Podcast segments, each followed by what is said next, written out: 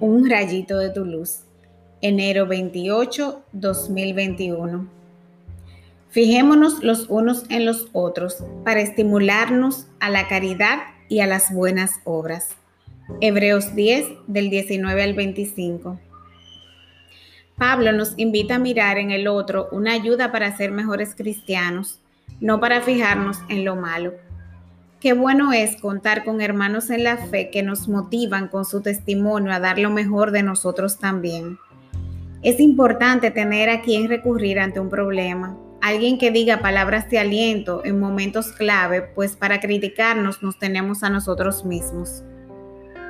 A veces cometemos el error de encerrarnos y fácilmente nos complicamos mentalmente pero hablamos con un amigo y se nos ocurre una solución sin necesidad muchas veces de que esa persona nos diga nada.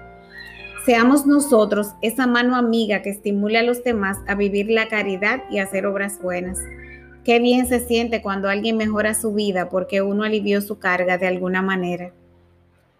Que salga la luz de Cristo en nuestras comunidades familiares, eclesiales y laborales, porque necesitamos aprender a mirar al otro como lo haría Jesús.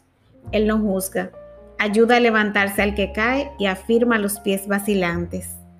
Oremos.